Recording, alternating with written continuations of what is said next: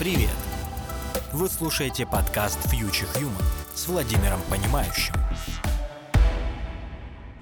Представьте, что вы попали в прошлое, к примеру, в Италию 16 века. Предположим, вам даже повезло, и вы оказались около какого-нибудь городка, там хотя бы люди были. У вас в кармане iPhone, ключи от дома, кошелек с банковскими картами и какая-нибудь черничная ашкудишка. Для людей, увидевших вас, выходящих из-за холмика, покрытым цветочным ковром и залитым солнечным светом, вы не представляетесь Future Human. Для них вы еретик, которого отведут в ближайшую католическую церковь. Даже если вы счастливый знаток тосканского диалекта, скорее всего вы не сможете объяснить, что такое iPhone, а если и сможете, то явно не покажете, как им пользоваться. Скорее всего, вы не доживете до конца этой недели. Сегодня у нас, как всегда, Владимир Понимающий, и нам нужно понять, кто мы. Толпа, которая ведет Future Human к церкви, или обладатели черничной HQD. Вова, привет! Сегодня мы будем говорить о кибернетизации и кибергизации, не будем ходить вокруг да около. В прошлом году Илон Маск заявил, что нейролинк установила беспроводной имплант в обезьяну, позволивший ей играть в компьютерные игры с помощью силы мысли. Ты сам-то как вообще? Желанием внедрить такой чип обладаешь или нет? Да, приветствую. Ну, начнем с того, что я-то вообще себя уже чувствую роботом в теле человека. Да, вот есть мужчины, которые говорят, что они себя чувствуют вообще женщинами и хотят поменять мужское тело женское. Есть женщины, которые говорят, что они чувствуют себя мужчинами, хотят поменять женское тело на мужское. Вот я вот робот в теле человека. Я вот себя смотрю и понимаю, ну вот это не мое тело. У меня должно быть роботское тело с какими-то крутыми многофункциональными руками, ногами, чтобы у меня там легкие могли дышать в любой среде, чтобы э, я не умирал от всяких излучений и тому подобное. То есть э, я считаю так, что, может быть, это очень радикально прозвучит, но киборгизация или смерть. Скажем так, все те, кто не хотят стать киборгом и киборгизировать себя, да, и заменить свои биологические части на искусственные, скорее всего, умрет в ближайшие там лет 50, 60, 80. И потом, в принципе, даже можно не прислушиваться к их мнению, потому что те, кто заменят свои биологические тела на искусственные, будут жить бесконечно долго. Соответственно, что нам сейчас вести дискуссии с теми, кто уже лет через 60 не сможет даже свое мнение высказать, останутся в итоге только те, кто согласны с бессмертием. Ага, понял тебя. То есть, в принципе, ты говоришь, что те, кто не внедряет в себе какие-то дополнительные протезы, интерфейсы, то есть те, скорее всего, жить-то дальше не будут. Да, э, в такой момент, что есть у нас, конечно, надежда еще на генную инженерию, что мы сможем решить вопросы старения и вопросы нашего ограниченного времени при помощи генной инженерии, что мы сможем наши биологические тела так генетически перестроить, что они не будут умирать, будут продолжать жить дальше. Есть, конечно, очень надежда на регенеративную медицину, когда мы можем взять свои же собственные стволовые клетки, размножить их в искусственно созданной среде и потом из них себе создать опять новые органы. Но я бы сказал так, это, наверное, уже что-то типа биологической киборгизации, да, то есть, скажем так, можно заменить свое сердце на искусственное сердце, а можно на биологическое. По данным ВОЗ, Всемирной организации здравоохранения, количество людей с ограниченными физическими возможностями в мире превысило 1 миллиард людей – при этом приблизительно каждый четвертый из пяти инвалидов живет в развивающихся странах. Вот в каких сферах, кроме как для инвалидов, такие интерфейсы а, могли бы пригодиться? Как считаешь? Нету таких областей, в которых бы они нам не пригодились, потому что если мы будем рассматривать жизнь будущего так же, как жизнь сейчас, то у нас будет очень ограниченное видение на то, что будет происходить у нас в будущем появятся какие-то новые профессии, скажем так, да, они уже даже не будут профессиями. У нас в будущем появится много того, чего мы сейчас не в состоянии представить. Как еще там 4-5 лет назад нельзя было представить, что можно быть валидатором в блокчейне как 20 лет назад нельзя было представить, что будут специалисты по работе с э, большой датой. Вот у нас так все развивается быстро наша, наши технологии, что скоро появится столько разных сфер, в которых нам нужны будут интерфейсы, которые мы сейчас даже описать не можем. Из тех сфер, которые уже сейчас существуют, то это без сомнения там и медицина, это без сомнения игровая индустрия, появятся какие-то, возможно, новые формы спорта, это а, без сомнения новые формы взаимоотношений между людьми. Я бы сказал так, что везде, где только это будет возможно, это будет применено. Это как задать вопрос, а вот, например, там, если мы возьмем, отправимся в какие-то там года 90-е, да, и спросим, а вот где можно будет применить интернет? Ну вот в таком количестве сейчас везде интернет. Сейчас нету такой сферы, в которой бы интернета не было. Да, и 30 лет назад невозможно было сказать, где бы он был бы применен, потому что не было таких сфер, где бы появились исключительно интернет-индустрии, которые без интернета не могут существовать. Самое главное достижение нейроинтерфейсов — это будет нейронет — то есть мы создадим новую форму интернета, в котором не компьютеры будут связываться друг с другом по коммуникационным протоколам, а в которых люди будут при помощи нейроинтерфейсов связываться друг с другом при помощи нейропротоколов. О, футуристичненько звучит. Слушай, кстати, к вопросу о новом. Ты вот говоришь про то, что появляются новые виды труда, занятости, работы, там в один ряд это все можно поставить. Вот к вопросу об этом. Ты знаешь, что такое синдром запястного канала? И это про то, что люди мышкой часто держат рукой, и у них запястье... Да, все верно. Вот он возникает из-за неправильного положения руки на мышке, клавиатуре или тачпаде. Идет большая компрессионная нагрузка на срединный нерв, который находится вот как раз-таки в запястном канале. То есть новые технологии приводят к новым заболеваниям, которых не существовало бы без развития технологий. Которые будут решены при помощи киборгизации нейроинтерфейсов. Вот тут нам-то киборгизация и в помощь, да, то есть мы начинаем жить в новом мире, где наши тела начинают делать что-то, для чего они биологически не были созданы. И поэтому я как раз и сомневаюсь, то, что мы все наши вопросы сможем решить э, генной инженерией и регенеративной медициной. Именно поэтому я сторонник киборгизации, потому что нам придется переделывать наши тела под изменяющиеся жизни и под другие технологии, да, и это и есть как раз такая коэволюция – когда мы эволюционируем не в отрыве от технологии, а вместе с технологией.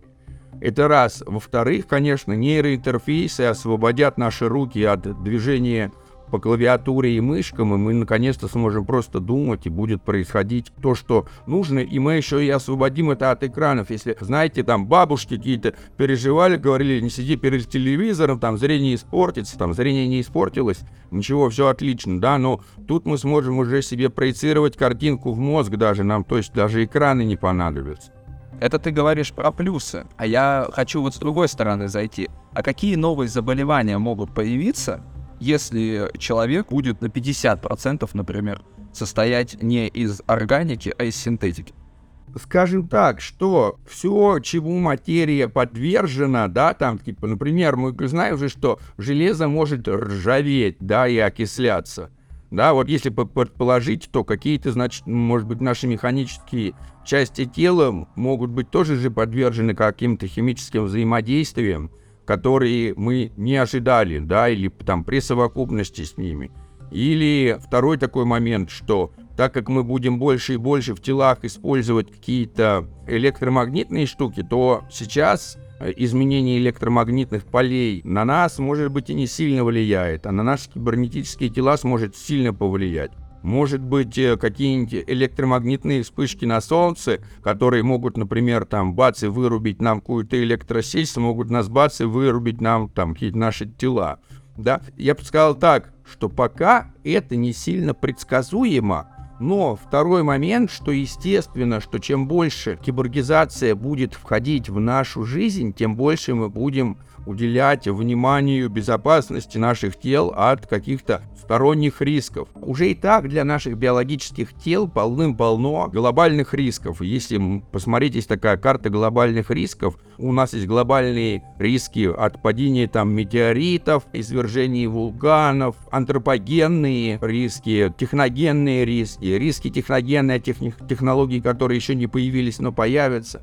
И предотвращение глобальных рисков – это будет, возможно, как раз одним из таких самых важных направлений будущего. Смотри, я задал тот же самый вопрос чат GPT по поводу заболеваний. И чат GPT пишет, что с развитием кибернетики может появиться несколько новых болезней, связанных с использованием технологий. Одно из них может стать киберфизическое расстройство, которое может возникнуть из-за сидения за компьютером или смартфоном на длительный период времени. Это может привести к расстройству осанки, болям в спине и другим проблемам со здоровьем. Другой болезнью, которая может появиться, является кибернетическая зависимость, то есть патологическая зависимость от интернета и социальных сетей. Это может привести к психологическим проблемам, таким как депрессия и социальная изоляция. Как ты считаешь вообще? Мне кажется, что они не то что появятся, мне кажется, что они уже есть, эти заболевания. Как раз и ты хотел сказать, что кажется, во-первых, а, это уже есть, во-вторых, б, депрессия существовала и до появления интернета, и есть целая туча отличных решений для лечения депрессии. В-третьих, конечно, наша осанка стала еще хуже не с момента того, как мы начали сидеть, а с момента того, как мы начали вести оседлый образ жизни. И вот люди, которые в половину согнувшись собирали пшеницу и так далее, вот у них уже тогда начались проблемы с осанкой. То есть я хочу сказать так, что, естественно, наши биологические тела формировались в период, когда мы были кочевыми какими-то племенами а-ля бушмены. И вот мы для таких путешествий, какого-то хождения с места на место и пожирания все вокруг, очень хорошо биологически подходим. Но что-то не все спешат вернуться к примитивному образу жизни, стать собирателями и охотниками. Да, оседлые формы жизни очень сильно на нас повлияли и принесли нам большое тоже количество различных болезней. Но фишка в том, что вот биологически мы плохо понимаем, как себя изменять, к сожалению. А вот кибернетически, если мы начнем себя изменять, то нам ничего не помешает заменить одну кибернетическую штуку другой кибернетической штукой. Нам главное запустить этот процесс, и дальше мы уже будем э, решать вопросы по мере поступления. Да? Фишка такая, что мы не можем сейчас взять и начать предугадывать все риски и начать решать все возможные риски в данный момент времени, которые еще не появились. Может быть, они еще и не появятся. Скорее всего, риски — это то, к чему мы не готовы. То есть что-то критическое, кризис — это не то, к чему мы готовились. Это то, чего мы совсем не ожидали и к чему невозможно было подготовиться. Так что мы не будем жить в таком мире, где у нас не будет кризиса. Всегда будет происходить что-то, о чем вообще никто не думал и вообще никто не говорил. Будем решать проблемы по мере поступления. Ну вот смотри, а чтобы все вот эти вот плюшки, скажем так, и все вот эти минусы проявились, я полагаю, что надо сначала все это дело запустить, для того, чтобы произошла массовая адаптация всех этих кибернетических устройств. Соответственно, кто может это запустить? В моем понимании, такие, скажем так, разработки может провести только какая-то крупная корпорация. Например, вот там как вот эта империя Илона Маска того же самого. Но это приводит к другой проблеме. Корпорации, они будут использовать тот самый Web2 подход, который собирает наши данные. Тут мы внедряем в себя целый интерфейс, который к бабке не ходи, просто будет отправлять данные о моем местоположении, количестве потребляемых калорий. Если подумать глубже, он может даже считывать визуальные данные по расширению зрачка о том, что мне действительно нравится. И вот здесь вопрос. Как считаешь, смогут ли быть на нашем веку такие устройства, которые можно было бы внедрить в свое дело без риска потери данных? Мы же знаем, что существует блокчейн и Zero Knowledge Proof. Не ожидал я такого вопроса на форклог. Скажем так, э, мы же переходим от централизованных Web2 корпораций к децентрализованным Web3 корпорациям, где наши данные будут принадлежать нам, хранятся на децентрализованных облачных хранилищах, и третья сторона сможет получить доступ только к тем данным, которые мы будем разрешать а которым не разрешит, не получит. Скажем так, просто если корпорация Илона Маска это такая последняя отличная разработка Web 2, то мы все, мы переходим в Web 3. Всякие бургизации, все наше существование нельзя поставить под угрозу тем, что хранить данные централизованно. Это как бы, ну это, это типа как две разные парадигмы. Это как стимпанк. Он не может существовать. Да, то есть если паровые технологии так сильно развились и электричество не появилось, да как так возможно? Наше будущее кибернетическое – оно не сможет э, существовать с централизованной парадигмой вместе, потому что централизованная парадигма имеет огромное количество рисков централизации. мы, как человечество, не можем поставить себя под риски разрушения центрального звена ясный красный, что мы будем все, что мы будем создавать, будет построено на базе децентрализованных технологий, где наша судьба не будет зависеть от судьбы централизованного сервера. Более того, все эти децентрализованные облачные хранилища, судя по всему, будут находиться именно на нас, на людях, потому что у физического сервера нету инстинкта самосохранения, следовательно, он куда быстрее и эффективнее разрушается – то время как у людей есть инстинкт самосохранения, благодаря которому каждый из наших звеньев распределенного хранилища будет обладать инстинктом самосохранения, будет спасать себя при пожарах, будет как угодно пытаться бороться за свою жизнь, заодно спасая наши данные. То есть э, для меня очевидно, что невозможно реализовать безопасную структуру в размере всего человечества и даже выходящие за пределы человечества без децентрализации. А вот ну вопрос вполне логичный. Для меня, если не логичный, то скажи об этом. А кукуха не поедет от этого вообще? Вот представь вот, что у меня вот внедрена еще дополнительная децентрализованная сущность с нейроинтерфейсом, которая считывает эмоции близких мне людей, например. Я вот, ну, кочаном не поеду от этого. Я вам хочу сказать так в этом моменте, да, как бы люди едут кочаном и без высоких технологий да, можем ли мы считать, что вот люди как раз, которые ведут э, на костер человека, который там утверждает, что Земля вращается вокруг Солнца, они не наоборот, не поехавшие ли они все кочаном? Не, не с ума ли они сошли все? Посмотри на весь мир, какие-то исламисты, которые говорят там Аллах един, какие-то православные, кришнаиты, которые утверждают, что мы находимся внутри сна Кришны, наше правительство, начало войны, убийство э, людей ради каких-то территорий, они все кукухой поехали, они все сумасшедшие. Ой, цена на нефть, наша жизнь зависит от э, изменения курса S&P 500 или еще что-то они уже сумасшедшие, понимаешь? Я считаю так, это мы не то, что мы кукухой мы наконец-то сможем э, выйти из состояния поехавшей кукухи. Это сделает наконец-то нас нормальными. Я тебя понял. Давай вернемся к нашим кибербаранам. Смотри, скорее всего, массовая адаптация таких устройств будет все-таки не благодаря инвалидам, а благодаря сфере entertainment а. Сам понимаешь, что понятие труда и привычного понимания работы уходит на второй план. Соответственно, освобождается время, которое человек может потратить на развлечения. И сходить там, допустим, на ярмарку, посмотреть на приехавших цыганей с медведями, там нам уже будет маловато. Нам что побольше подавай. Вот как думаешь, какие развлечения будут доступны с массовой адаптацией таких интерфейсов? У нас все станет развлечением, и это мы называем геймификацией. Да, то есть проблема как раз в том, что у нас очень много сфер сейчас, которые есть, они нас не развлекают, да, и одно дело заниматься экономикой, когда это какие-то просто пустые циферки, а другое дело заниматься геймфай.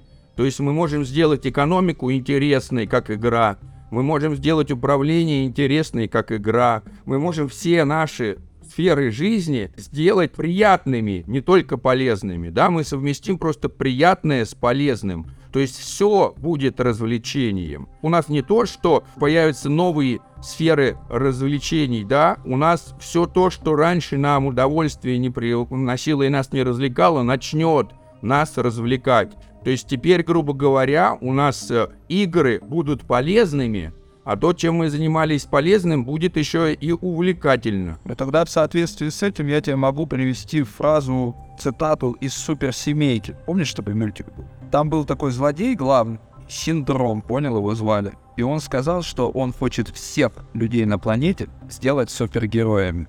А если все станут супергероями, то супергероев не будет вообще. Это приводит нас к такой проблеме, что если все станет развлечением, и все абсолютно будет развлекать нас, то что же тогда нас удивит как развлечение? И здесь такой момент, что вот если мы возьмем и посмотрим на такие там игры, как цивилизация, да, то мы увидим, что там есть такое понятие, как развитие там новых наук. И мы, нам изначально доступны, что вы хотите изучить, письменность или строительство. Изучаете письменность, перед вами открывается литература, да, там и математика, изучаете строительство, там еще что-то. И вот чем больше мы открываем каких-то вот новых штук для себя, тем еще больше перед нами открывается. И данные имеют такое интересное свойство, что появление новой сырой даты происходит экспоненциально. То есть сырые данные увеличиваются экспоненциально, это и есть такая энтропия. А вот обработка нами данных, классификация этих данных, ранжирование, индексирование происходит линейно. То есть у нас всегда мы будем находиться в таком состоянии, когда мы будем все ближе к началу и все дальше от конца а, нашего познания. То есть чем больше мы будем познавать, тем еще больше будет оказываться непознанного нами. То есть никогда не случится так, что мы познаем все, потому что в этом и есть радость познания, оно бесконечно. И нету бесконечности начала, и нету бесконечности конца. Мы всегда будем ближе к нулю, чем к тому моменту, как мы узнаем все. Мы только отдаляемся и отдаляемся от, скажем так, от конечной точки познания всего, вследствие того, что сырые данные появляются экспоненциально, а обработка их линейна. Слушай, ну это же вообще, насколько мне известно, это прям проблема вот информационного сообщества. Она связана с тем, что мы все больше и больше открываем каких-то соединений, узнаем все больше и больше фактов о Вселенной. Но только мы не можем применить эти данные так, чтобы они стали для нас полезны. Открыто очень много веществ, которые в теории должны что-то лечить, но мы не знаем, что они лечат. То есть, ну, вот такая есть проблема. И вот это вот как раз про то, что ты говоришь, это разница между данными и информацией. Да, ну типа это разница между сырой датой и обработанной датой. Ну вот я бы сказал так, это не баг, это фича. Это неплохо, это здорово. Это как раз значит, что у нас всегда будет огромное количество возможностей для того, чтобы привнести себе что-то новое в жизнь, чего доселе не было, что всегда будет так или иначе кардинальным образом влиять на наше поведение, на наше представление о мире и так далее и тому подобное. Мы уже пришли к огромному количеству сингулярностей, которых мы не ожидали. То есть, например, новые фильмы появляются с, со скоростью куда более большой, чем ты успеваешь их просматривать. Новые игры появляются с большей скоростью, чем ты успеваешь во всех их поиграть. То есть к тому времени, как ты закончишь просмотр всех фильмов, которые сейчас существуют вообще, получится так, что новых фильмов появится еще больше, чем ты уже просмотрел. То же самое с песнями, то же самое с научными открытиями. И в этом-то и есть прелесть. Всегда у нас окажется так, что один слышал что-то, что ты не слышал, другой смотрел что-то, что ты не смотрел, третий узнал что-то, что ты не знаешь. И именно благодаря вот этим распределенным хранением данных на нас и нейроинтерфейсам, которые нам помогут обмениваться друг с другом, у нас будет возможность получать новые опыты, новую информацию даже быстрее, чем у нас происходит электрохимические взаимодействия внутри нашего мозга. Это будет при помощи интернета, там, да, сверхскорость Wi-Fi со скоростью света, который, да, нейроинтернета, который будет нам помогать доставать новые данные быстрее, чем мы бы их генерировали или получали бы сами. Парадокс Тесея. Парадокс, который можно сформулировать таким образом. Если все составные части исходного объекта были заменены, останется ли объект тем же объектом?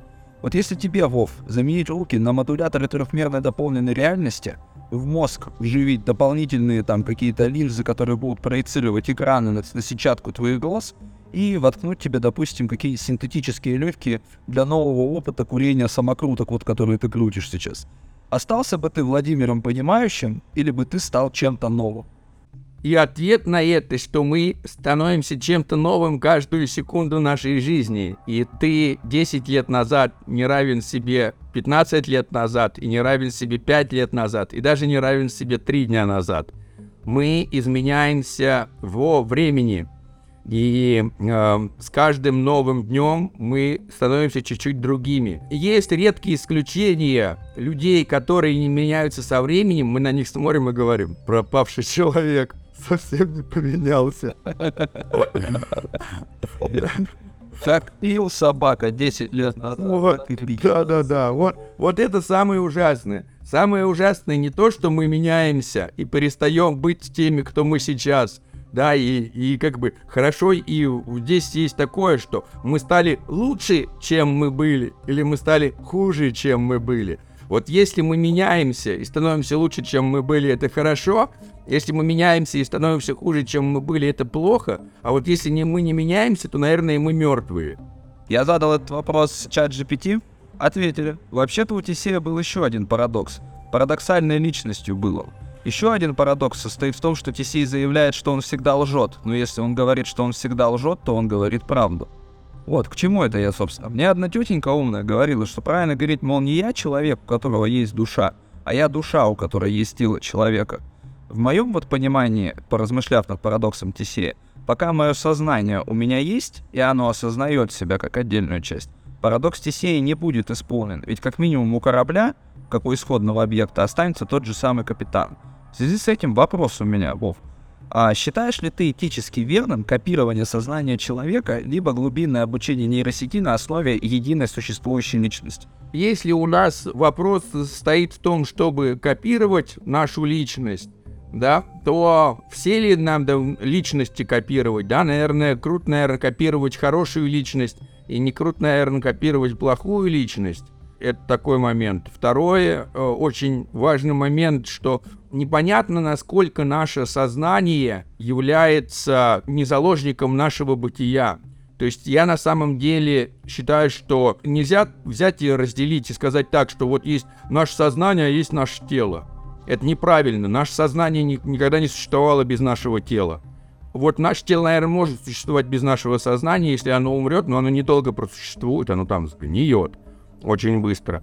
Фишка в том, что э, я не думаю, что можно взять и скопировать личность, да, и вот типа, а перенос сознания из тела в тело, оно все равно будет переноситься на каком-то носителе. То есть, судя по всему, исходя из фундаментальной физики и исходя из всего, чего мы наблюдаем, у нас у всего есть носитель. Да, у света носитель фотон, у там типа электромагнитного взаимодействия есть носитель. Ну да, фотоны есть носитель, да, есть вот у нас частицы фундаментальные, которые являются носителями там слабого взаимодействия, сильного взаимодействия. Но если мы посмотрим с другой стороны и э, будем исходить из квантовой теории поля, да, то вот есть, значит, какая-то там поле, в котором возникают какие-то возмущения, и это поле является, значит, переносчиком этой волны, скажем так. То есть, так или иначе, я не представляю, что э, наше бы сознание могло существовать без какого-то носителя, и оно напрямую зависит от носителя. И со, со сменой, наверное, носителя будет э, происходить какая-то смена сознания. И мне не представляется так, чтобы можно было бы сознание оторвать от носителя, потому что мы не живем в мире, где бы мы наблюдали хоть где-либо сознание без носителя. Я это соотнесу немного с твоей идеей, то, что ты вот говорил в конце первого блока. Слушай, вот если взять сознание, например, и рассмотреть его так же, как единицу, допустим, переноса информации, возьмем мы там, допустим, его как частицу, или мы возьмем его как волну, например, получается, что создание вот этого нейроинтернета — это фактически сознание абсолютно нового измерения, наряду с пространством, временем и так далее.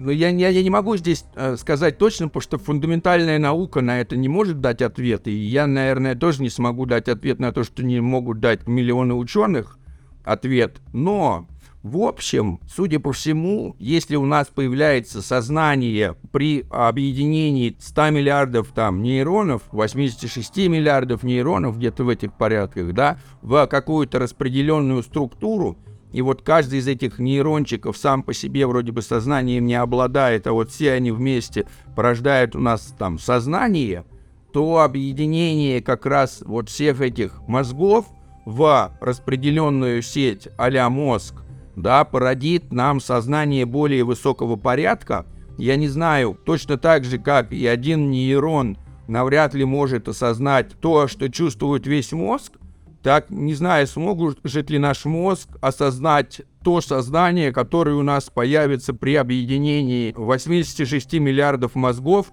в один фрактал мозга. А, очень было бы интересно осознать это, э, сможет ли это появиться, но, судя по всему, мы должны будем получить какую-то следующую, более высокую уровневую форму сознания, и нам бы, и вот тут было бы очень интересно поэкспериментировать, как бы это нам все создать и узнать, сможем ли мы осознать сознанием более высокого уровня происходящее или нет. И я бы сказал, что вот это и есть, наверное, одна из таких фундаментальных задач, которую круто было бы человечеству решить, как бы нам всех объединить в такую огромную распределенную метаконструкцию, которая бы могла бы генерировать и, и э, охватывать своим сознанием куда большее количество происходящего в реальности, чем каждому из нас сейчас доступно.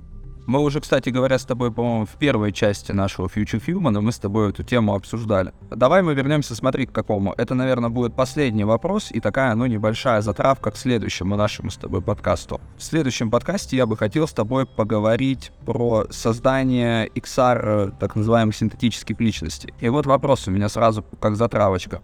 Что нужно, чтобы цифровая синтетическая личность стала равна в правах с реально существующей личностью? Что нужно для того, чтобы кошки и собаки тоже начали обладать правами? Что нужно для того, чтобы появилось какое-то такое там в законодательстве, грубо говоря, статья о том, что нельзя бить э, животное? У нас же есть даже сейчас уголовное наказание, да, на издевательство над животными. Ну вот они стали какими-то, с одной стороны, они всегда были участниками наших сообществ, но с другой стороны, вот в какой-то момент, лет сто назад, да, появились люди, которые начали говорить о правах животных. Вот когда мы, как люди, освобождаем себя от какого-то адского труда физического, когда у нас появляется время, все больше и больше времени размышлять о происходящем, когда мы достаточно образованы, когда мы получаем достаточно большое количество информации о том, что происходит, когда мы узнаем какие-то интересные штуки, о которых мы раньше не знали, мы изменяем свой взгляд на мир. И мы начинаем думать, что то, как мы думали раньше, это неправильно. И вот нам надо теперь и действовать по-другому, и начинать думать по-другому. Вот сейчас у нас только появляются эти искусственные интеллекты, только появляются боты, и мы мало думаем об их правах, мало думаем о том, что им можно, что нет, но несмотря на это уже появляются конференции, которые посвящены правам роботов. Вот, соответственно, чем больше в наших жизнях будет, будет появляться роботов, чем больше наши жизни будут зависеть от о, участия цифровых сущностей, тем больше мы будем задумываться о правах цифровых сущностей. Да, например, э, я поставил себе админа искусственного интеллекта в какую-нибудь группу, и нам надо решить, имеет ли право этот э, искусственный интеллект админ банить всех подряд, или он не имеет права банить всех подряд, или кого он имеет право банить, а кого он не имеет права банить. Но чем больше мы начинаем взаимодействовать в цифровом пространстве, тем больше мы понимаем, что каждый из нас уже и так там действует как цифровая э, сущность. То есть э, я же, когда нахожусь в каком-нибудь цифровом пространстве, в сообществе, это не то, чтобы я там нахожусь, да, это цифровая часть меня там находится.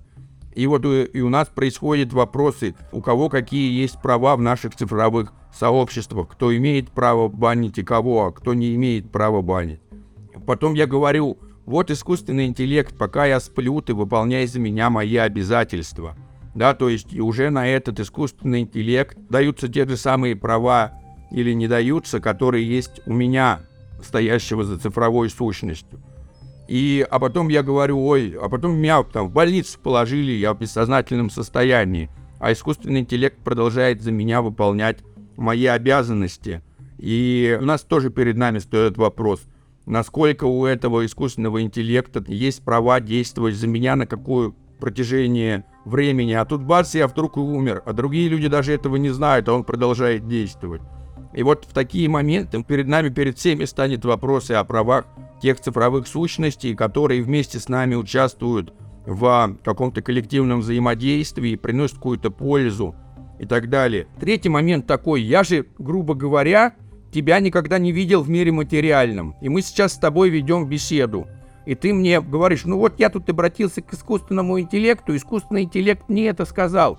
И вот он так-то ответил. Да, а вот, а, и вот если есть картинка, а может быть и она сгенерирована искусственным интеллектом, где гарантия, что ты вообще не искусственный интеллект? Или где гарантия, что я не искусственный интеллект? А вот я просто создан нейросетью, это вот как раз какой-то... И ты как не прочитаешь, этот GP3 поразительно говорит, ну вот то же самое, что и я. Может быть, я это просто а, проекции GP3, и вот... А, мы, конечно, понимаем, что, к сожалению, еще не настолько у нас шагнул технический прогресс, чтобы я и ты был искусственным интеллектом, но вот уже через 10-15 лет мы можем как бы выразить сомнение и сказать, слушай, друг, а ты случайно ли не цифровая сущность?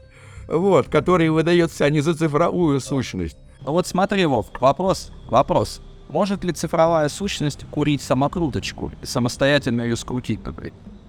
Вот, э, как бы, и самое интересное, что в мире материальном нет, а вот в мире цифровом, да. И естественно, что вот теперь мы возьмем и перейдем под такое, что искусственный интеллект начинает повторять, как бы, да, учится на наших базах данных, просматривает там наше видео, видит, что мы курим самокруточку на видео и создает себя тоже курящего самокруточку или выпивающего там это самое и э, он также ведет. Его просто обучили так брать и подстраиваться и делать то, что люди делают. И в один из моментов вполне возможно появятся такие там типа искусственные интеллекты, которые себя подделывают под личности, специально делаются менее искусственно интеллектными и более человечными, да, для того, чтобы вот так вот существовать. И мы не сможем даже определить, настоящие они или не настоящие. Уже когда мы беседуем с искусственным интеллектом, я иногда понимаю, какие он ответы дает, и я думаю, да ты же круче, чем многие люди, с которыми я говорил. Это действительно так. Это действительно так. Я с тобой прям полностью согласен. Давай мы оставим тему обсуждения субличности на следующий подкаст, а этот, я думаю, можем уже завершить. Как тебе вообще самому? Да, очень интересно, очень здорово. Как раз э, для меня вот эта тема киборгизации, мне кажется, что она одна из самых близких, потому что фишка в том, что мы не только делаем роботов все более и более похожими на нас, на людей, мы и делаем себя все более и более похожими на роботов, потому что мы видим, что роботы по многим параметрам нас очень сильно опережают. Всем спасибо за прослушивание. Это был подкаст Future Human 3.0 с Владимиром Понимающим. В следующем подкасте мы обсудим тему субличностей. Всем пока, спасибо за прослушивание. Пока-пока. Вы прослушали подкаст Future Human. До новых встреч!